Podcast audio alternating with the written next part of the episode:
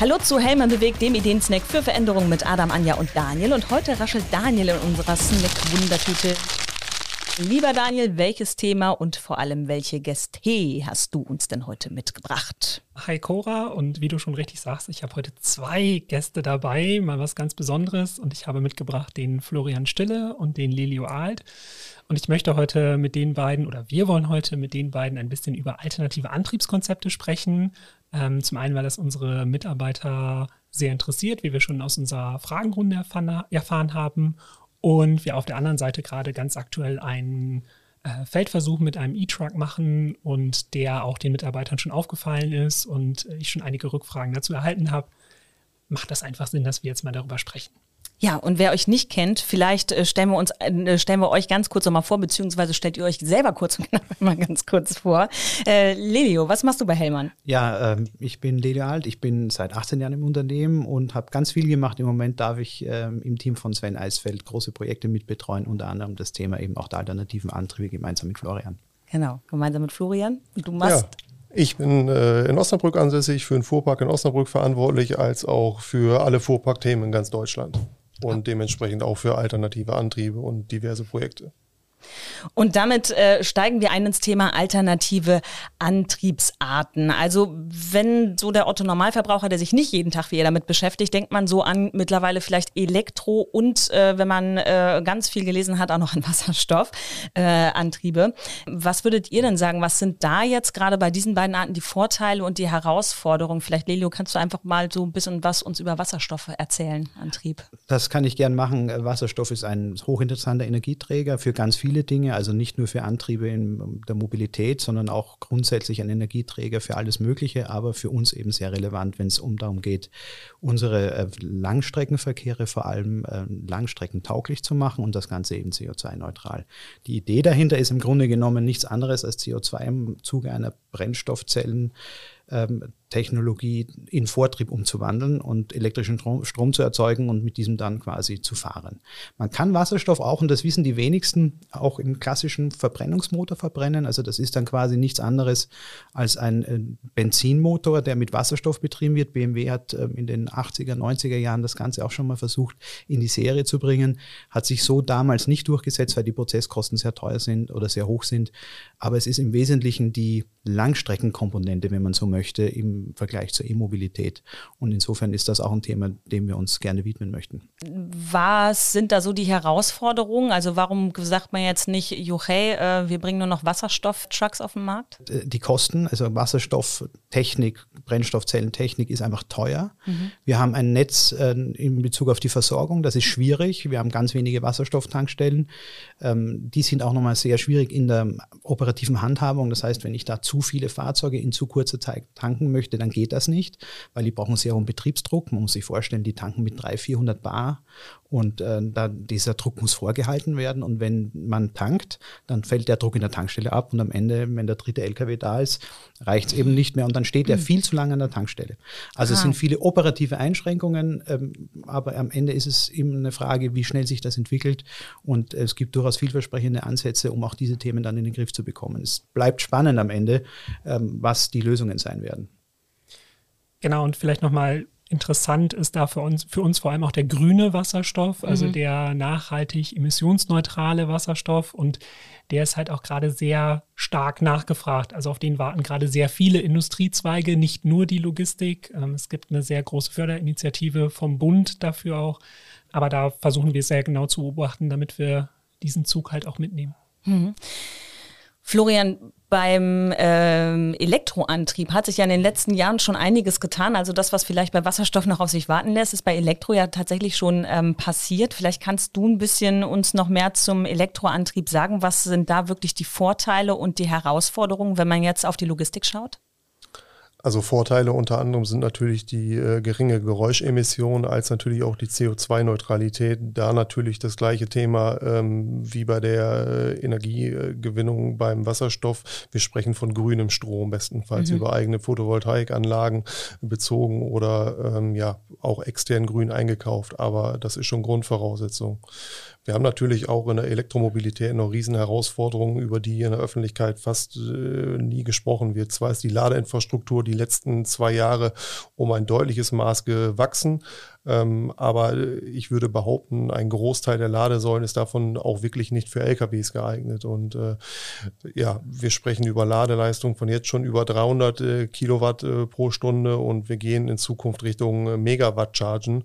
Und ähm, ja, es ist spannend, weil einerseits können wir natürlich LKWs äh, kaufen, die verkaufen uns die Hersteller liebend gerne besser äh, gestern als heute. Andersrum ähm, würden auch die Ladesäulenbetreiber gerne Ladesäulen in Betrieb nehmen, aber die Energieversorger können einfach die äh, Leistung gar nicht bringen. Und mhm. äh, so haben wir aktuell die Schwierigkeit, dass zwar viele Beteiligte wollen, aber wir einfach in den Themen langsam oder teilweise gar nicht vorankommen. Nichtsdestotrotz habt ihr jetzt ja diesen Feldversuch mit den E-Trucks bei euch gemacht bei Hellmann. Kannst du mal ganz kurz erzählen, äh, wie läuft so ein Feldversuch eigentlich ab? Was habt ihr da gemacht? Die ersten Termine haben Lelio und ich vor fast zwei Jahren schon in Osnabrück geführt, ähm, weil das ein Fahrzeug ist, was es vorher nie äh, gab. Ist jetzt nicht der klassische OEM-Hersteller, der einen Diesel- oder einen Verbrennungsmotor äh, Fahrgestell hat ähm, und da einfach einen Elektromotor reinbaut, sondern die haben völlig neues Fahrgestell konzipiert, auch optisch an dem Fahrzeug natürlich deutlich zu erkennen, mit dem tiefen Einstieg, mit den großen Glasscheiben, mit den, ich sag mal, busähnlichen Öffnungstüren, die im städtischen Verkehr von Vorteil sind. Mhm. Und ähm, ja, so haben wir lange auf deren technische Entwicklung gewartet, bis so auch so ein Vorserienfahrzeug letztendlich ähm, ja straßentauglich und verkehrssicher ist im, im, Sinne der Straßenverkehrsordnung, um letztendlich dann diesen Test durchführen zu können. Und wir wollen das Fahrzeug natürlich möglichst ähm, den reellen Bedingungen eines Dieselfahrzeuges aussetzen, um da auch wirklich ein vernünftiges Fazit am Ende ziehen zu können und äh, wollen den Feldversuch natürlich nicht in der, ich sag mal, Komfort Komfortzone ähm, durchführen. Mhm ähm, ja, um einfach auch wirklich mögliche Schlüsse daraus für uns äh, als Organisation ziehen zu können. Fahrer sind ja schon auch drin gewesen und äh, haben die E-Trucks mal gefahren. Gibt es da schon was zu sagen? Also die Fahrer sind natürlich am Anfang skeptisch. Das Fahrzeug oder auch insbesondere, es ist ja nicht das erste Elektrofahrzeug, was wir testen, sind ähm, ja anders. Es bedarf schon grundsätzlich einer expliziten Einweisung. Es ist nicht mehr äh, so, dass der Fahrer, ich sag mal im Sinne, äh, einfach einen Schlüssel äh, nimmt und losfährt, sondern die Fahrzeuge sind technisch höchst komplex. Angefangen von der üblichen Skepsis ähm, als auch den ganzen Bedenken hinsichtlich des Ladens und des Fahrens im öffentlichen Straßenverkehr überzeugen nach wirklich kurzer Fahrdauer die wirklich ähm, ja, geringe Geräuschkulisse, das Durchzugsverhalten der Fahrzeuge und ansonsten ist das Fazit durchweg positiv. Also ich habe noch keinen äh, Fahrer gehabt, der am Ende des Tages nicht mit dem Grinsen aus dem Fahrzeug gestiegen ist und zufrieden war. Nichtsdestotrotz seid ihr ja auch offen für andere Antriebsarten. Worüber wir jetzt noch nicht gesprochen haben, sind halt ähm, die alternativen Kraftstoffe. Lilio, ihr sagt aber auch, wir müssen äh, technologieoffen letztlich sein. Also ich glaube, das ist eine grundsätzliche Haltung. Ja. Es bringt nichts, wenn man Veränderung befiehlt. Das wird nicht funktionieren. Ja. Das haben, sehen wir an ganz vielen Stellen, ähm, dass befohlene Veränderung allerhöchstens Skepsis hervorruft, aber keine Begeisterung. Und das, was Florian gesagt hat, darauf möchte ich wirklich ähm, ganz massiv ähm, hinweisen. Veränderung gelingt durch Freude. Und äh, Freude funktioniert nur, wenn die Lösung, um die es geht, auch funktioniert. Mhm. Und wer mich kennt, weiß, ich bin auch ein begeisterter Verbrennerfahrer immer gewesen und ich habe einen Elektrodienstwagen und bin hochgradig begeistert. Das macht richtig richtig Spaß und es zeigt, dass man über Freude Veränderungen herbeiführen kann. Und das ist ja die eigentliche Herausforderung, die auf uns zurollt.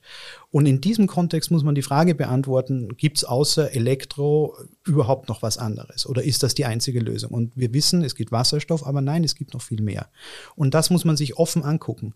Wir haben das Thema der, der synthetisch hergestellten Kraftstoffe. Das ist natürlich ähm, in der gesamten Prozesskette energetisch bei weitem nicht so effizient wie Elektromobilität, das stimmt, aber es ist grundsätzlich auch eine Möglichkeit. Wir haben die Möglichkeit, ähm, Bio-LNG zu nutzen. Das ist künstlich hergestelltes Erdgas, das ähm, hochgradig rein ist und auch äh, CO2-neutral hergestellt wird und quasi bei der Verbrennung nur das CO2 ausstößt, das vorher im Rahmen der Herstellung resorbiert wurde. Insofern sind das heute, und das ist vielleicht der Begriff der, der Brückentechnologie die richtige, es ist die Möglichkeit, mit diesen Technologien sehr, sehr schnell ohne operative Einschränkung auf der Strecke CO2-neutral äh, Logistikdienstleistung zu produzieren. Und das halte ich für hoch spannend und auch wichtig, denn wenn wir warten, bis Elektromobilität und Wasserstoff konkurrenzfähig sind, lass es mich so ausdrücken, dann vergeht, glaube ich, zu viel Zeit. Also wir müssen auf der einen Seite das Richtige tun, aber wir müssen es auch schnell tun. Und synthetische Kraftstoffe vielleicht weniger, aber vor allem Bio-LNG wäre eine Möglichkeit, relativ schnell CO2 einzusparen und nicht quasi die Relation dem LKW anzupassen, weil das machen wir in der Elektromobilität. Wir mhm. gucken, welche Relation passt zum Auto, sondern da passt wirklich das Auto zu jeder Relation, die wir fahren müssen.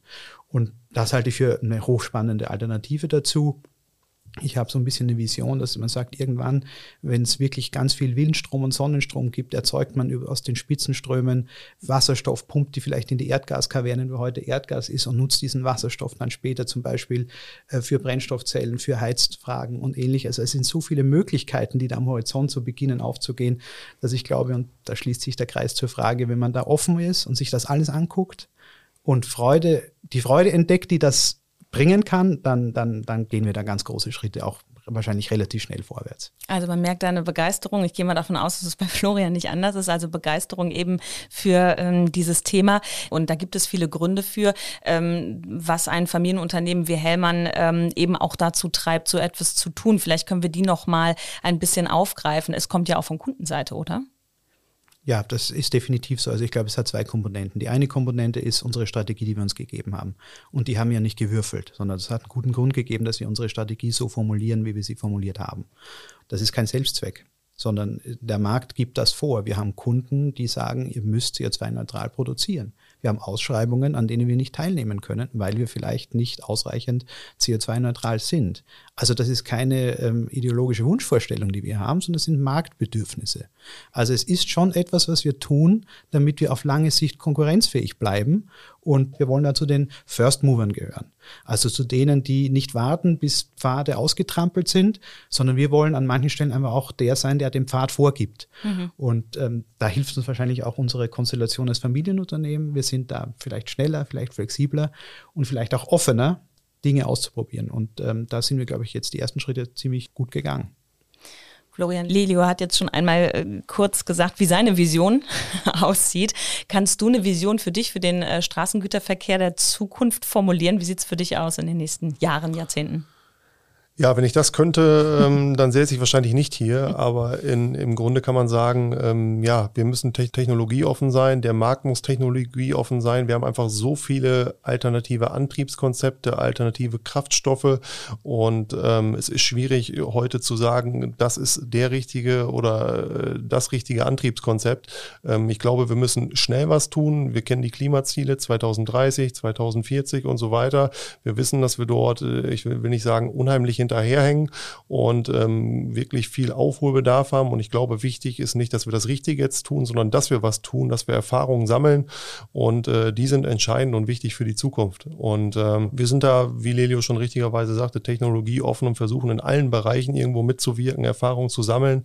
Es ist ein super spannendes Thema. Wir haben super viel Freude daran und ja. Daniel, wie immer sind wir kurz im Podcast. Eigentlich ist es ein Thema, worüber man noch länger sprechen könnte. Ja, ich glaube, die Ausführungen der beiden haben gezeigt, wie komplex das ganze Thema ist, wie vielschichtig auch dieses Thema alternative Antriebe ist und wie wichtig ist es, dass wir auch gerade diese Experten im Unternehmen haben, die das Thema durchblicken und uns halt auch die richtige Stoßrichtung, die richtige Intention auch mit auf den Weg geben.